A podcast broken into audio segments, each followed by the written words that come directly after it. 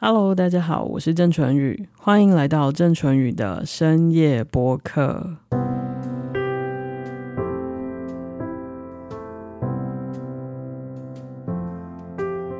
Hello，大家晚安。Hello，大家晚安，我是老王。我们今天要跟老王再来聊的诗歌良药主题是什么呢？是你孤独吗？你寂寞吗？还是都有？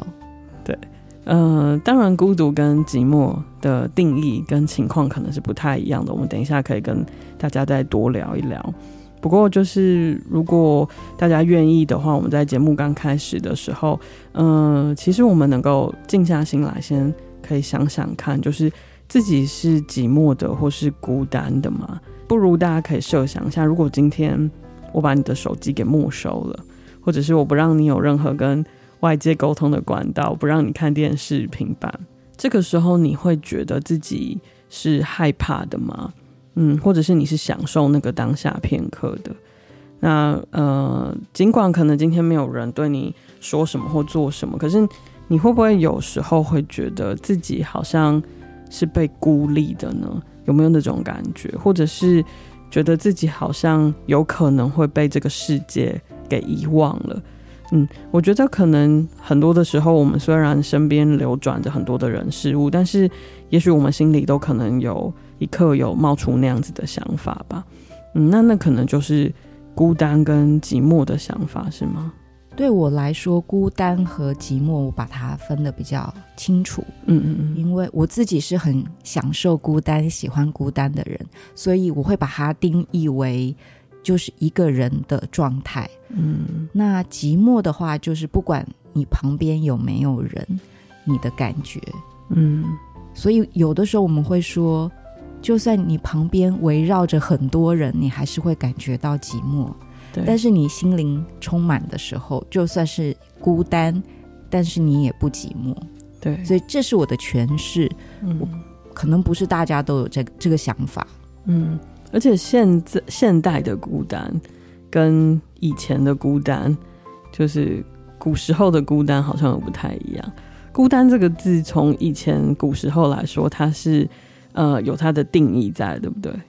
你要说的是鳏寡孤独的那个孤单，对对对，对吧？对对，这个如果从社会学或经济学的角度来说，因为我们当我们在讨论孤单，其实就是现代主义很重要的一个主题嘛。嗯、那以前的农业社会，我们知道大家都是鸡犬相闻，然后所有生产的东西都是互相交换，嗯、所以人和人的关系是很紧密的。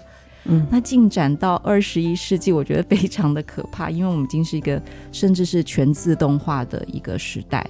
嗯，所以这个孤独的主题，我觉得会更彰显，因为可能在五年之内，你已经找不到有人跟你，比比方说你去餐厅啊，去机场啊，已经没有人跟你有任何的交交流了。所以当然现在我们常常会听到说，很多人都宅在家。他们可能是非常习惯孤独，但是非常习惯孤独的人，他们习惯寂寞吗？嗯、可能这些习惯孤独的人，他们是逃避寂寞的，所以他们还是会在网络上去寻找他的跟他有同样想法的团体。嗯，以前的孤单是孤，就是失去父母亲的小孩；是独，是失去小孩的长辈或父母。但现在的孤单已经不是那么简单的孤单了，不只是这种形式上的孤单，而是就像老王刚刚讲的，就算是你身边充斥着很多的人事物跟资讯的当下，你有可能觉得是非常寂寞的，你的心灵其实是空的，就是大家都在说，可是有多少的人真正在听别人说？当你在说的时候，有多少人是真正在理解你说的东西的？如果没有的时候，你是不是就会觉得很寂寞？对呀、就像我们等一下要读第一首诗是夏雨最，我觉得是非常非常有名的诗，在阵雨之间，嗯，他讲的就是人的小宇宙的事情。嗯，那现在我常常会觉得，大家常常有自己的小宇宙，嗯。啊，小宇宙小宇宙中间，他们并没有交集，嗯，所以看起来大家都。躲在自己的壳、自己的宇宙里面，嗯，可是好像宇宙跟宇宙中间就是一个光年那么远，嗯，所以那种寂寞的感觉就会更加的出现了。就是就像你说的，真的有人在听你说话吗？嗯，真的有人对你的情况感到共鸣吗？嗯，不如老王先来替我们念一下这一首诗。这首诗有一点难念，如果呃听众看过这首诗的话，就知道它是一个很有名的图像诗。但是呃还是可以念的原因，是因为它借由这种字句的堆叠，呈现出那种小宇宙、小宇宙之间的孤单。嗯，好，那就容我为大家念夏雨的这首诗，在阵雨之间。我正孤独通过自己行星上的旷野，我正孤独通过自己行星上的旷野，我正孤独通过自己行星上的旷野，我正孤独通过自己行星上的旷野，我正孤独通过自己行星上的旷野，我正孤独通过自己行星上的旷野，旷野正孤独。我正孤独通过。我刚刚念的诗不是 copy past 因为其实我们的音频没有坏掉，没有坏掉。其实还是可以听得出来，我的断句不太一样，这是他诗里的断句。如果各位有兴趣的话，可以直接找这首图像诗来看。嗯，它是有图像的意义在的。嗯、对，就是呃，从视觉的角度上来说，我觉得这种呃同类型的。排比会把那个孤独的感觉，就是嗯更强烈，增强三倍，真的很孤独。我记得这是我们小时候念的诗，哎，是是没错。我我我如果没有记错的话，我第一次认识这首诗应该是你告诉我的。呃，对不起，我好像残害了很多人的青少年，就是你，就是你把你的孤独感传播，对，传播给身边很多的人。嗯，可是我一定要说，呃。谁青少年的时候不孤独啊？对，我现在回想起来，我来的路上，因为我想说要讲这个主题，然后想说啊，好久没有这种孤独的感觉，让我回想一下最近觉得很孤独的是哪一次？我真的印象最深刻的就是我们真的是青春期的那一时时候，啊、高中的那时候，对，这是一个悲惨，真的惨绿，我们这是惨绿。那那时候就是很惨也很美好了，但是那个的确是，的确是我们呃人生。我刚才跟老王在聊，我们第一次人生中有很强烈的孤独感，真的是我们高中的时候。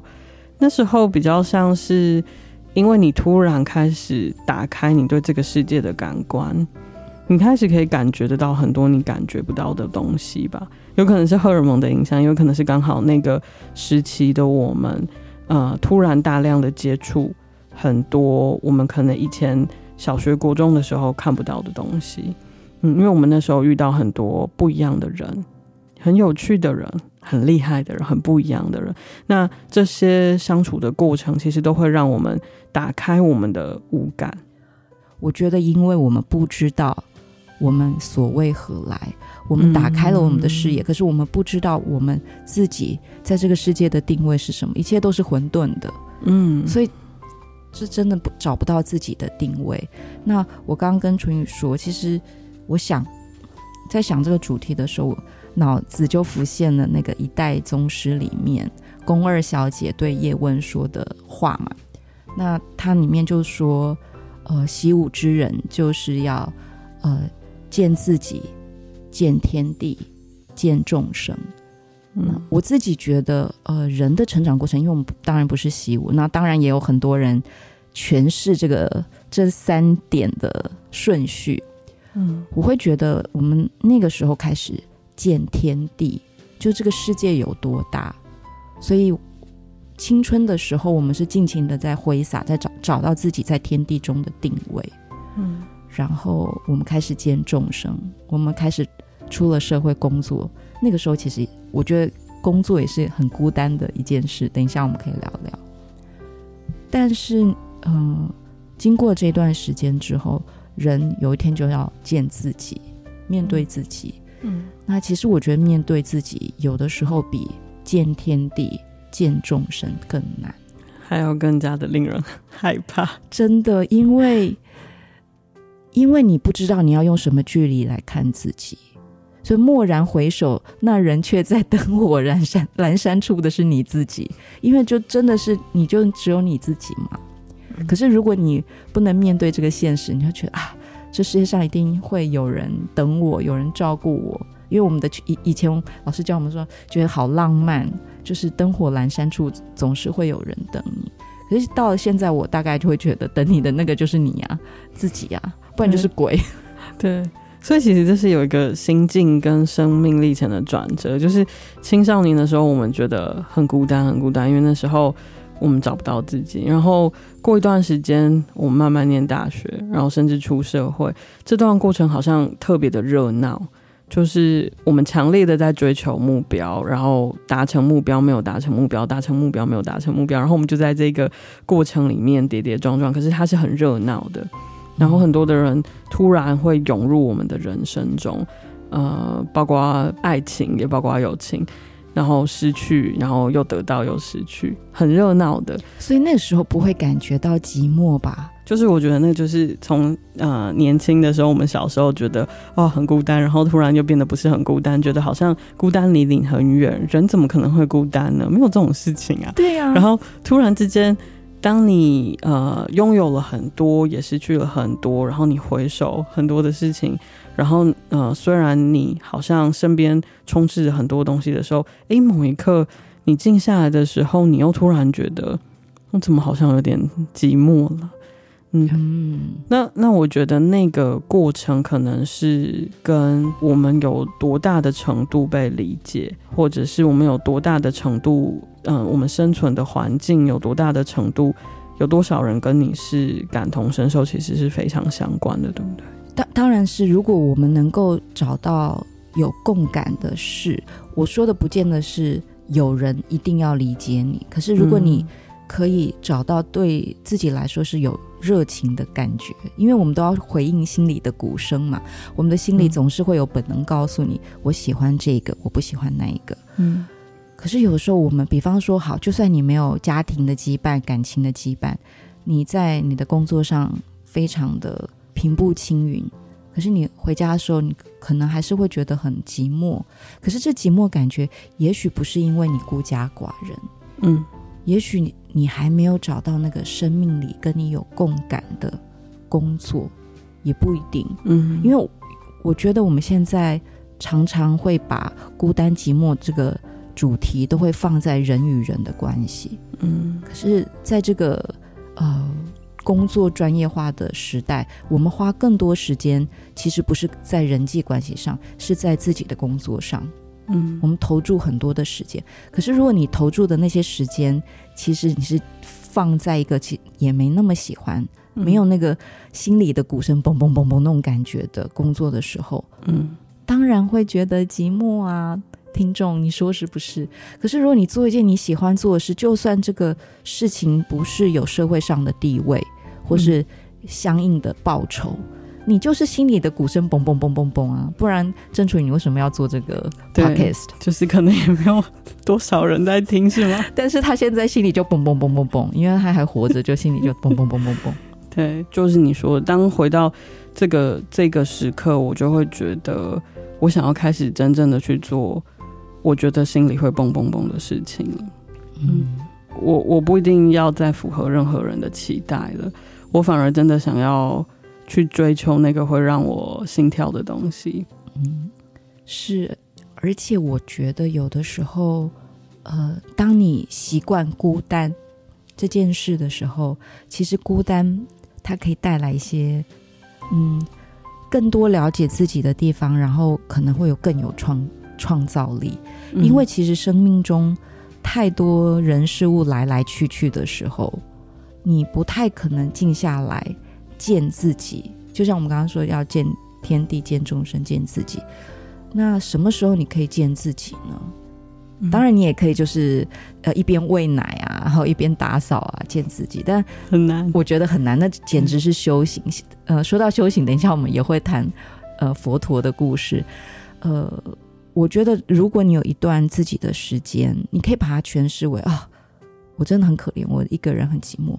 可是，如果你从另外一个角度说，这就是你见自己的绝佳时机。呃，我刚好有生命中有一个很美好的见自己的时间，就在大家可能三十岁很忙碌于工作的时候，那个时候我刚好去美国工作，在那里我是在一个美国的乡下工作，然后我没有车，大家可以想象那是一个什么样的情况吗？所以我每天能做的事情就是早起，然后给自己做呃早餐，那个早起是早上四五点。那我早上六点就散步到学校，我在学校工作，然后我做完一天的工作，可能下午三点就回家，然后三点到九点我做什么呢？我就是享受我自己。可是你说具体的到底做什么？可能就是那些生活中的很小的事情。嗯。可是在我二十八到三十一岁的这段时间，可能很多人都很忙碌的这段时间。我好像得到了一个充分的可以跟自己接触、理解自己的一段时间，所以这这段时间对我来说其实是黄金岁月。现在回想起来都觉得很感恩。嗯，所以因为老王天生应该是一个比较容易可以去享受孤独、孤单的人，对不对？你觉得？对，我觉得呃，孤独这件事，就是你有没有办法接受孤独，以及。有没有？你怎么诠释孤独？其实也跟你自己性格有很大的、嗯，有可能有一点点天生的特质在。因为像我觉得，如果真的要比较，我就没有办法像老王是天生比较容易可以享受孤单的人。像我是巨蟹座的人，哦、那不好意思，你好居家。对，就是我会比较习惯的是有人陪伴的感觉。嗯，但是我同意老王说的，就是。嗯，往往你怎么对待孤单，反而是更重要的。如果你是能够不害怕的在那个当下去享受孤单的话，反而你的心里比较容易是很充盈的。可是如果你在孤单的当下，因为我是巨巨蟹座的人，就像我刚刚讲的，我是比较容易害怕孤单的人，所以我经历过那样子的阶段，就是你会想要做很多的事情来。填补孤单跟寂寞，但是我觉得是这样子，就是往往那个过程，当你想要抓取更多来填补自己，你你不是享受孤单，你是害怕孤单，你很想要跑，你很想要逃，可是那个过程反而会带给你强烈巨大的寂寞感。嗯，所以我我后来就是在跟老王谈的过程，我们发现我们是不一样的人，可是。我们都同意，当我们没有办法在孤单的当下好好的沉淀下来的时候，恐怕那个感觉是更难被抛开跟逃离的。嗯嗯，对，我们今天选的第二首诗，就像他刚刚淳宇说的那种，很想要逃离，可是像蛇一一般的寂寞感就圈绕着你。可是当你习惯了这一个孤单寂寞感的时候，哎。你就从这个寂寞之蛇中脱离了，然后你找到一个新的方法去面对自己。所以，淳予，你要不要来念一下这首红红的诗？无伴奏，红红的无伴奏。我不常感到懒惰，即使是熬夜而又停水的时候，泡一杯三合一麦片，不敢跨过厨房地板上的蛇。整整六个月了，它躺在那里一动不动，死了还是冬眠。虽然冬天已经过去很远，你的床单、你的枕套、你的毛巾、你的睡衣，我勤烫勤洗。有一天看他们折得那么好，才醒悟，你是不会回来了。摊在妆台的书，从你中断的地方读下去，结局神奇有力，毫无道理。一阵凉风钻进被窝，倔强的表现他的体贴亲密。我觉得我很喜欢“结局神奇有力，毫无道理”。我们一就是，我觉得失恋，我就直接说了，就是失恋之后。大部分的人都会会有一段期间感觉到自己是世界上最寂寞的人吧，被遗忘、被鼓励，对，就忘了就是，虽然你的好朋友每天都来送牛肉面给你吃，但是你还是觉得自己非常的寂寞。没错，可是真的就是，噔，有一天你突然觉得，哇，不知道我自己哪哪里来的力量，觉得哇，我我又可以站起来了。可是，在那神奇的 力量展开之前，你都是。嗯一潭死水 就会躺在家里，但什么事都不能做。大家都有这个经验吧？应该都有，就不要再深挖下去了。我觉得淳于他现在在冒汗，但是每一个人都有，呃，不管是不是爱情嘛，都会这样子，就是你想要但却得不到的窘境。可是得不到就会寂寞吗？这个这个就是很有趣的地方，你要怎么去看待这一份失去啊？是吗？那你怎么看待？怎么看待失去？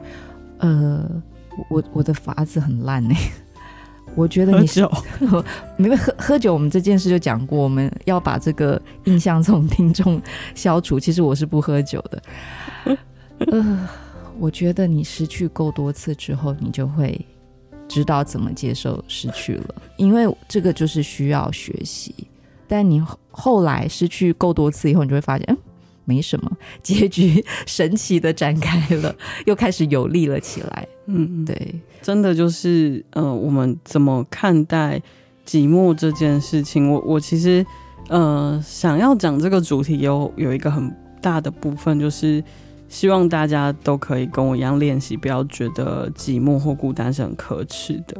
嗯，我觉得是这样的。然后，呃，像老王他天生是可以比较享受孤单的人，我们就要就是扒着他不放。然后，呃，你是说，因为有些人他天生就是地狱来的孤独使者吗？他一走过去的时候，所有人的头上只剩下一盏灯，所有其他灯全部被关掉吗？或者是脸会瞬间。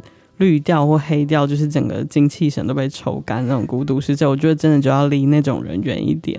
可是，呃，我真的很想知道孤独使者他的法宝是什么？嗯、他有什么力量可以让每一个人都变得孤独？嗯，你知道，其实孤独使者他之所以让别人觉得孤独的方法，是他会一直包围着你。就是反反其道而行，然后那种完全没有办法跟你连接、感同身受的包围，就会让你觉得 处在一种巨大的孤独中，是吧？是这样的吧？我，我真的能够理解，因为我们的生活中好像就会有这一号人物，就且让我们叫他孤独使者吧。对，可是怎么会有这种人？他怎么可以？如此的不同理别人，然后同时他又觉得他知道所有人的事情，对，所以这个时候你就会觉得孤独可能是件好事情，就是被这样子的人包围的时候，你反而可能会觉得很痛苦，对不对？可是要怎么就好？如果你不得已，你必须跟孤独使者相处，嗯，要怎么办呢？我们如何？嗯。我觉得就是像像这样子的人，你真的只能够把自己的能量充饱。哇，这个建议好好随便。呃，就是你你你可以自己找一个行星，然后躲起来嘛，不要被这个孤独使者找到。嗯，其实老实说，我我自私的建议大家，我觉得其实真的是离这样子的人远一点。因为这种负能量很强，或者是会有一直用错误的温柔包围你的人，真的很恐怖。那我觉得你行而有余力的时候，就像我说的，你如果是能够透过其他的方法或其他的时间把自己的电充饱的话，那当然你可以继续跟这样的人相处。可是如果你都要垮了，是吧？嗯，你如果真的都已经要垮了，你你因为这样子都已经没有办法很好的。生活着的时候，你真的要保护自己耶。嗯，所以接下来就让我来为大家读一下这第三首《孤独使者的诗》。孤独使者的诗啊，它其实是呃陈小维呃一本他的散文集里面的一篇短短的小散文。嗯，但因为短短的，所以我就把它取出来念给大家。陈小维的《错误的温柔》。曾经听过一段话：错误的温柔反而会更加伤害对方。对于适应黑暗的人，你为何要强硬的塞给他光明呢？你不懂得黑暗对他来说有多么的重要。你需要的仅是理解他为什么会适应了黑暗，是什么原因让他选择留在黑暗之中，而在他真正需要进入光明的时候，陪着他一起走。真正的温柔。或许是愿意相互理解的人们彼此陪伴。嗯，陪伴真的是所有事情的重点。但是这个陪伴，大家就会想啊，因为我们每天都会听到，就是说我们要比较好的、比较有质量的陪伴。可是大家都很怕做出错误的陪伴。呃，比较好的、比较高质量的陪伴是一个什么样的做法？嗯。其实，呃，我觉得我们常常是因为心急于想要帮助身边的人，然后，呃，我们就会想要说很多的话，或做很多的事。嗯，不过因为我在诊间上看到很多很多的病人跟他们家属之间的互动啊，嗯，其实我我会体悟到一件事情：为什么我对陈小薇这一篇就是错误的温柔那么的有共鸣，其实是因为我会让我想到很多很多，就是病人跟他就是家人之间的关系。其实他们会生病，有的时候反而是因为他们承载着太多太多他身边的人给他的期待跟梦想。有的时候是这样子，就是我们无法完成的事情，我们多半很希望我们身边的人可以替我们坚持。那有的时候你承载着这样的期待。呃，跟很强烈的希望，呃，你你一定要怎么样？你一定要好起来，你一定要变成什么样子的那种期待的时候，其实那个东西会压得你喘不过气来，甚至有一天会让你生病。嗯嗯，所以为什么我会很有感觉？就是呃，当然老王他在跟我讨论这篇的时候，他其实有一个想法，他认为其实没有温柔是错误的，对吧？嗯，嗯，应该是说，呃。人与人之间本来相处就没有办法永远的契合，因为我们的频率，我们就是不一样的人，我们一定会有频率不对的时候。但是如果有一个人他愿意试出善意，我觉得就是很值得感恩的。当然我，我我说的善意是一个适量的善意，有的时候方法嗯，嗯就是不是那么的恰当。那我觉得随着年纪渐长，我比较能够。接受就就是，即便他的方法不是那么恰当，因为我觉得能够给别人善意，就是一个很正能量的事情。嗯，所以就是在这个小短文里面，我其实觉得最触动的就是“理解”这两个字。嗯，比如说刚刚老王你问我说，面对孤独使者的时候，我们该怎么办？那当然就是我刚刚的建议是，如果你已经没有能量的时候，你真的要回避。但是如果你可以的时候，我觉得面对这样子的人，最好的方法可能也还是理解耶。嗯，就是理解为什么他会变成孤独使者，对吧？对，理解他为什么会那么强烈的想要给你很多跟包围你，虽然他用的是不是对的方法，那这个时候你可能就不太会因为这个状态而感到孤独。我觉得如果你可以做到这一点的时候是很好的，但是。我必须说，我觉得当能量不够的时候，你不见得能够这样做。那你没有办法这样做的时候，不是你的错。嗯嗯，反而我是希望能够传达给大家这样的想法。对，然后我也想要再补充一点，就是同理这件事可以让你比较不寂寞。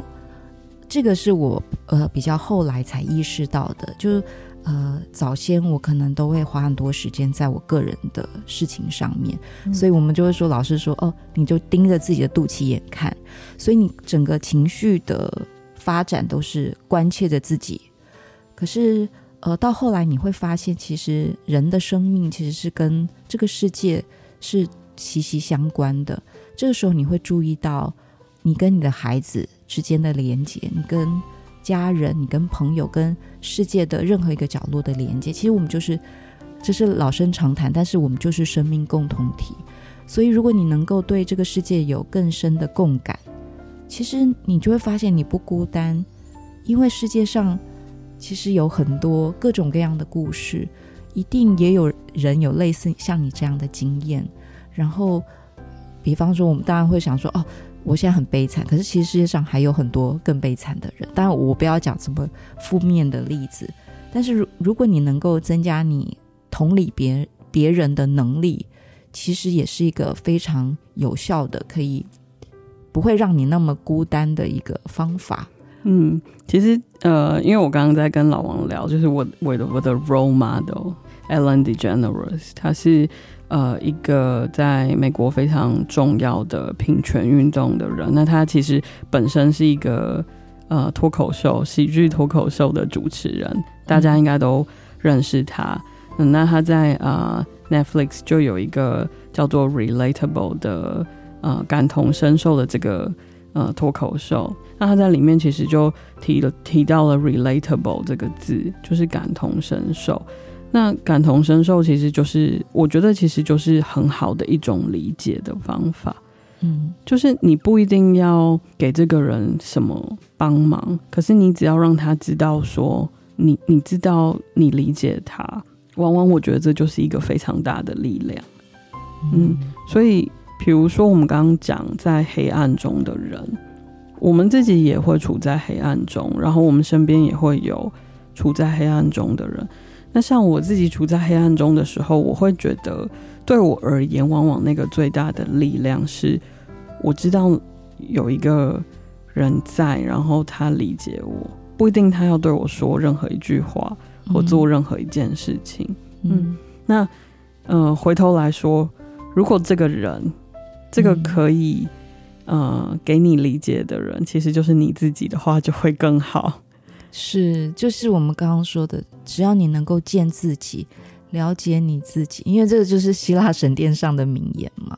对，但这点好难，这点好难，因为我们做了想尽办法去逃避自己，我们去找任何外在的目标来逃避自己。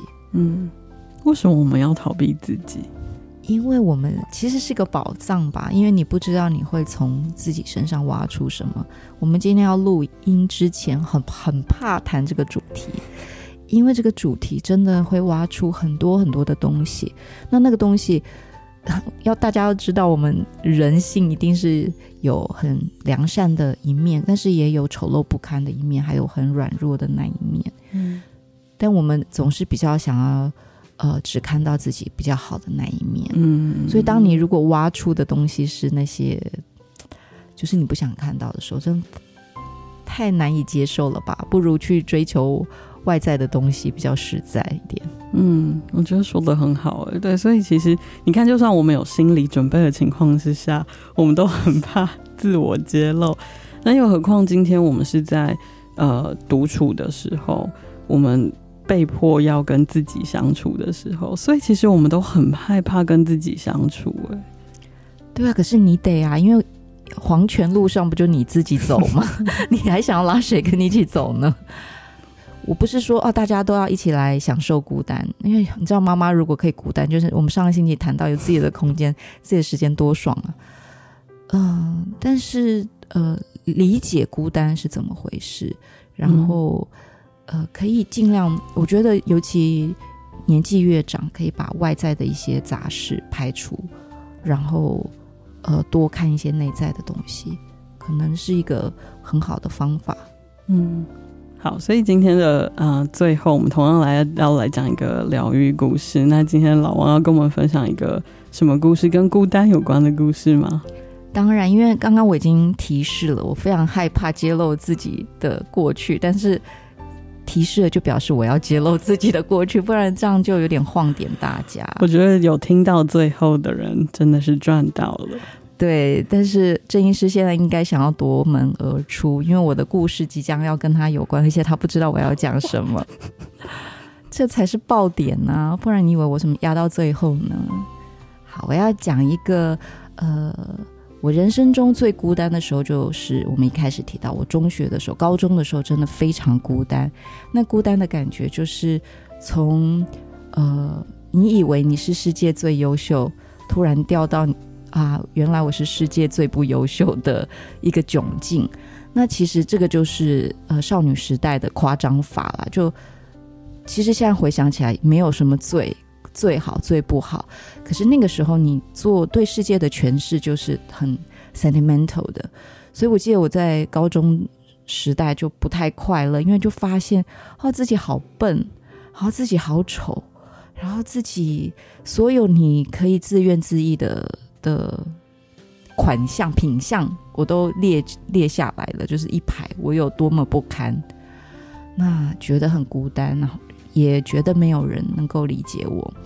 可是那个时候，淳宇他就是是一个很良善的人，他有非常善意的温柔，他不是错误的温柔，所以我会跟他呃谈很多很多的事情。可是我跟淳宇的家其实很远。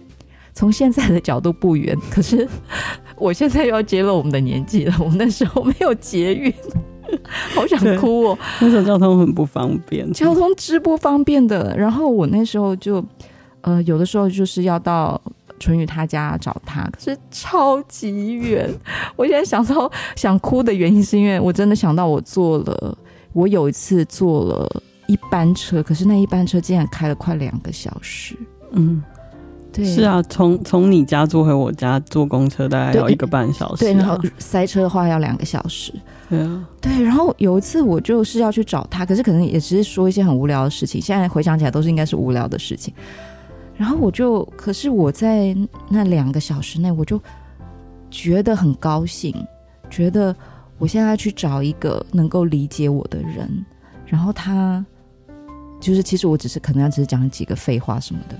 可是那段时间我就一点都不孤单，因为我有一个期待，然后我知道我即将可以去把我的现在想起来觉得琐碎的事情去告诉他，所以我真的觉得现在回想起来觉得哇，生命中有一段这样的时间，然后有这样的朋友是很了不起的事情，因为你愿意坐两个小时的公车，可能只是为了跟他去跟他讲一件事情，所以我觉得。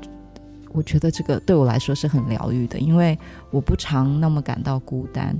可是，在少女时代那么脆弱的时候，我也很感谢我遇到这么好的朋友，所以让我可以在黑暗中有一个人静静的陪我坐着，听我说。其实也是现在想起来觉得，啊，不是不是世界末日的话，对，所以我们就是都会经过这一段时间。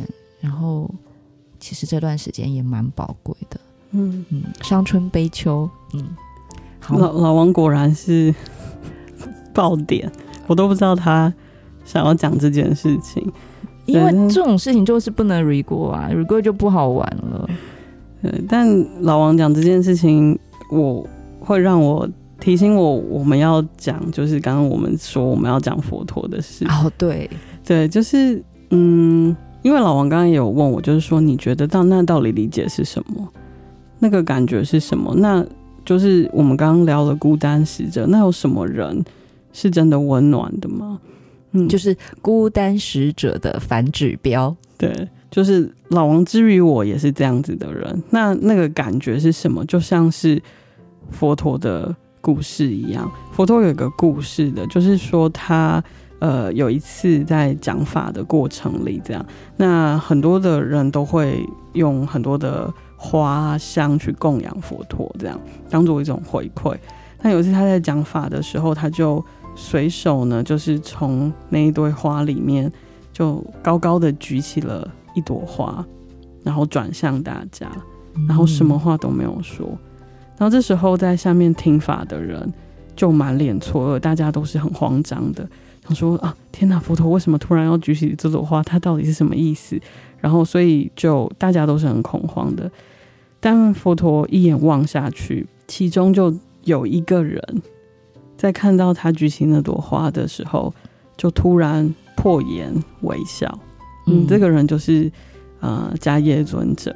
嗯嗯，那我们都知道，后来佛陀其实就是把他的法心法传给了迦叶尊者。嗯嗯。